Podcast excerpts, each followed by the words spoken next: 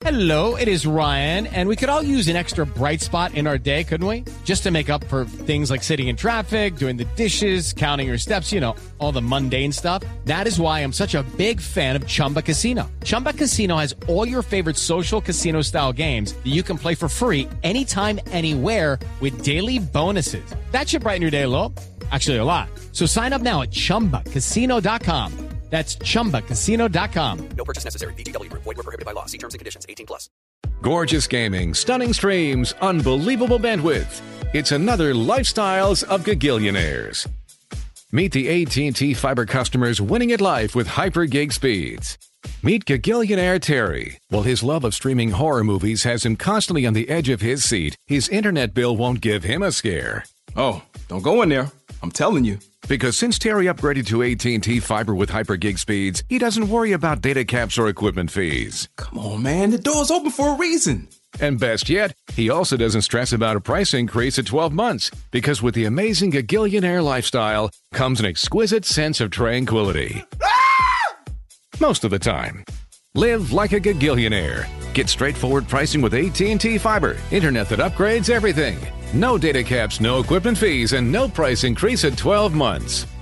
Limited availability in select areas. Visit att.com slash hypergig for details. Entre inicios de 2020 y finales de marzo de 2022, se registraron 3.265 presuntos casos de violencia sexual contra niños, niñas y adolescentes en, ojo, los colegios públicos de Bogotá. Tan solo allí. Así lo reportó el sistema de alertas tempranas de la Secretaría Distrital de Educación. Hablemos sobre eso, no dejen de escuchar. La semana pasada hablamos sobre lo que es y no es el matoneo escolar, sobre los orígenes de la violencia y la responsabilidad que tenemos como sociedad frente a las infancias. Los invito a escuchar el episodio Juego de manos, juego de marranos, el matoneo y la génesis de la violencia. Hoy decidimos continuar con la conversación después de conocer un nuevo trágico y lamentable hecho ocurrido al interior de una institución educativa. Hoy se conoció una grave denuncia de acoso y abuso sexual contra una niña en una institución educativa de Bogotá. Este caso se habría presentado en el colegio Jaime Pardo Leal, ubicado en la localidad Antonio Nariño, en el sur de Bogotá. Una niña de 13 años denuncia que fue violada por tres compañeros de clase durante cuatro meses consecutivos y dentro de la misma institución. Es hasta el sábado 7 de mayo cuando la familia reconoce que pasa algo más y es la niña la que manifiesta no solo haber sido víctima de acoso escolar, sino también de violencia sexual. ¿Recuerdan las señales que mencionamos en el episodio anterior? Aún si le hemos enseñado a niños y niñas a identificar abusos y a contarle a sus figuras de confianza lo que sucede, puede que no elijan las palabras, pero nos comunicarán con su cuerpo, su ánimo y comportamiento cuando algo está mal, algo que los padres deben aprender a leer.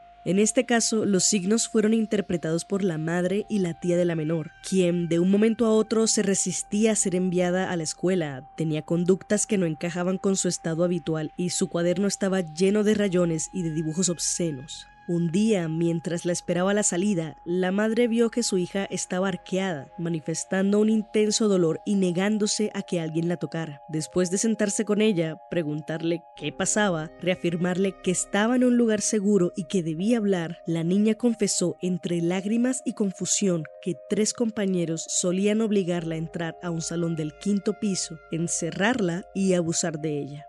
Quizá lo más duro de escuchar de la boca de su tía en una entrevista con Blue Radio fue que la menor sigue sin comprender lo que le sucedió. Se preocupa por quienes ella considera son sus amigos, por las consecuencias que puede traer la situación. Eso y que, una vez más, los protocolos de promoción, prevención, atención y seguimiento no fueron aplicados oportunamente por la institución educativa, que hoy le falló de todas las formas posibles a esta pequeña de 13 años.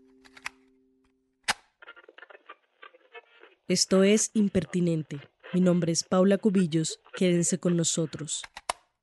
Es desolador, es reprochable y muestra parte de esa socialización misógina, discriminatoria y sexista que se normaliza desde la niñez, continúa en la adolescencia y por supuesto en la adultez. Esos niños han crecido con total convencimiento de que pueden someter y violentar a niñas, luego a mujeres, a quienes no ven como sus compañeras, como sus pares, como seres humanos, las ven como cosas. Y este es el mismo camino que inician y recorren todas las violencias machistas, ¿sí? Que se concretan en delitos sexuales, muchas veces en violencia intrafamiliar y otras veces en feminicidios. Quien habla es María Elena Luna Hernández, abogada especialista en derecho penal y docente. Es juez penal del circuito de la Ceja Antioquia, por lo que hablamos con ella para entender cómo el sistema judicial recibe casos que involucran a menores de edad y cuál es la perspectiva de género dentro del proceso penal tema sobre el que Hernández ha dado conferencias nacionales e internacionales en el pasado. En el episodio anterior apenas hicimos un guiño, pero hoy consideramos importante incluirlo en la conversación. Cuando un menor de 18 años y con al menos 14 comete un delito, se sujeta al sistema de responsabilidad penal para adolescentes. Como lo señala pues el Código de Infancia y Adolescencia, las sanciones tienen una finalidad protectora, educativa, restaurativa y se aplican con el apoyo de la familia y de especialistas. Además, se dispone que el juez pueda modificarla en función de las circunstancias individuales del adolescente y sus necesidades. Aquí las sanciones impuestas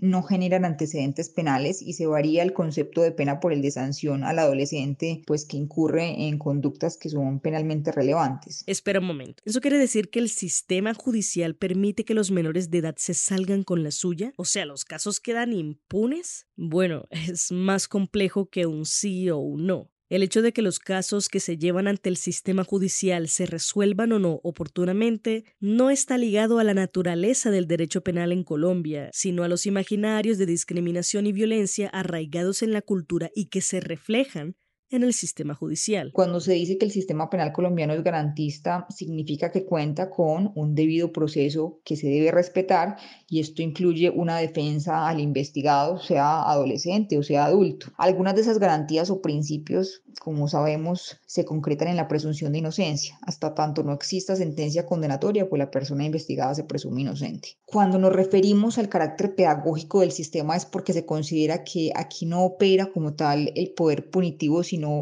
su facultad de proteger, de reeducar, a veces hay rechazo a este concepto de garantías porque, claro, la ciudadanía evidencia impunidad y desconfía del sistema judicial colombiano. Eso es innegable. Pero esto lo que hace es repercutir en lo que no debería, porque finalmente pues las garantías son tanto para procesados como para víctimas y eso pues no está no debe estar en discusión. Todos odian las garantías hasta que les toca estar del otro lado. Es una frase que he escuchado un par de veces y siento que tiene mucha razón. Las garantías no están en discusión. Esa no es la dirección en la que debe apuntar la conversación. ¿Que estamos cansados de casos que quedan en la impunidad? Por supuesto, es un sentir colectivo que obedece a una realidad. La impunidad como fenómeno se manifiesta en niveles elevados en Colombia. El 57% de los departamentos del país se clasifican en grado alto o muy alto de impunidad. Las dimensiones que presentan mayores problemas son el sistema de seguridad y el de justicia precisamente. Y claro, no podemos dejar a un lado las consecuencias del pésimo manejo en temas de derechos humanos. Así lo muestra el Índice Global de Impunidad 2020, que analizó a 71 países y posicionó a Colombia en el puesto 49 como país con nivel de impunidad media. Ojito, porque no por eso menos preocupante. Pero reitero, este problema no tiene que ver con la naturaleza del derecho penal.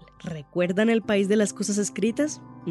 Por eso digo que por ahí no va la cosa. En los casos de menores de edad se entiende la justicia como lo que a mi criterio debería ser la premisa de los procesos judiciales en la práctica, la responsabilización, la rehabilitación y la resocialización. Es más beneficioso para nuestra sociedad que el sistema tenga el carácter pedagógico que comentaba Elena Hernández. La raíz del problema va más allá de las características del sistema judicial. Lo cultural juega un papel importantísimo y ya lo habíamos comentado en el episodio anterior, cuando explicamos cómo se forman los agresores. Para el caso que mencionamos al principio, podemos evidenciar en las cifras de violencia de género y violencia contra menores de edad el problema cultural que da paso a estas realidades. Y que sí, también se reflejan en las autoridades que minimizan e invalidan el dolor de las víctimas y la responsabilidad de los victimarios. En este caso, la niña agredida es una víctima sumamente vulnerable. No solo es niña, sujeto de especial protección, sino que fueron varios sus agresores y además, según las noticias, pues tenía problemas cognitivos. Incluso ahí tendrían que responder también las autoridades educativas. Y si un docente sabía lo que ocurría y aún así omitió proteger a la alumna, pues su responsabilidad también sería eh, penal. Como señalé al inicio, esto sucede en una sociedad que se niega a ir a las raíces de la violencia machista. Los niños y adolescentes infractores, así como los adultos criminales de este tipo de violencia, han crecido y continúan socializándose en un país que les permite, que aplaude, que promueve, por ejemplo, la explotación sexual de niñas y niños, la cosificación a toda escala de jóvenes, el acceso a la pornografía desde edades tempranas, la constante comercialización y sexualización de las mujeres pues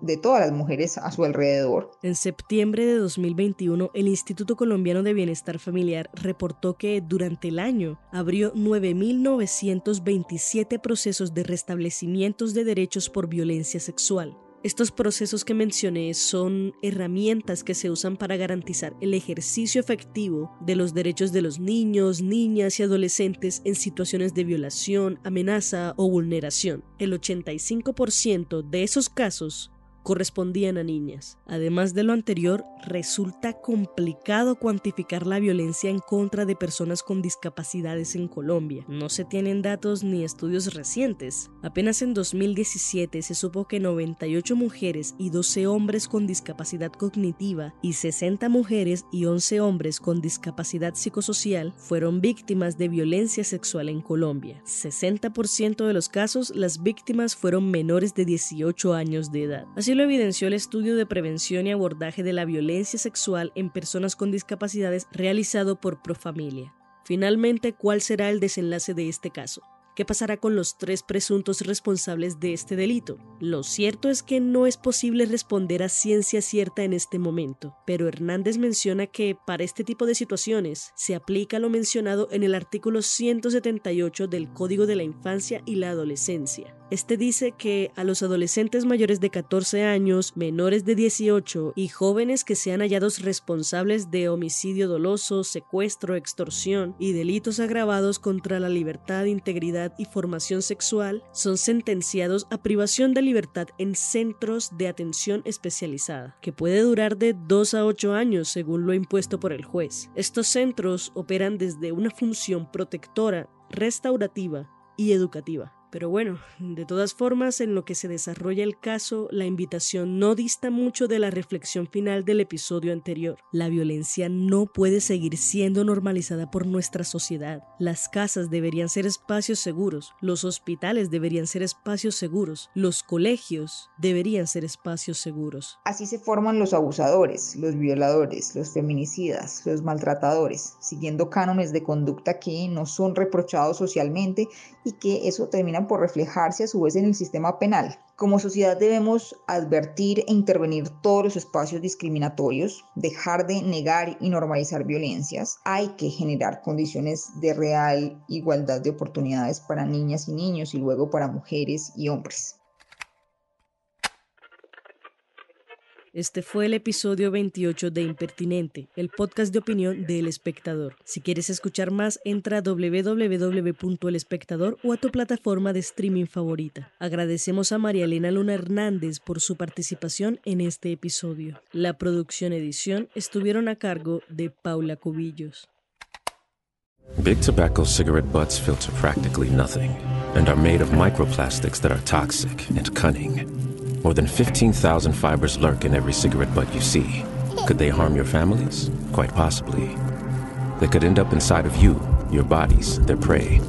New studies even indicate possible links to mutations in DNA.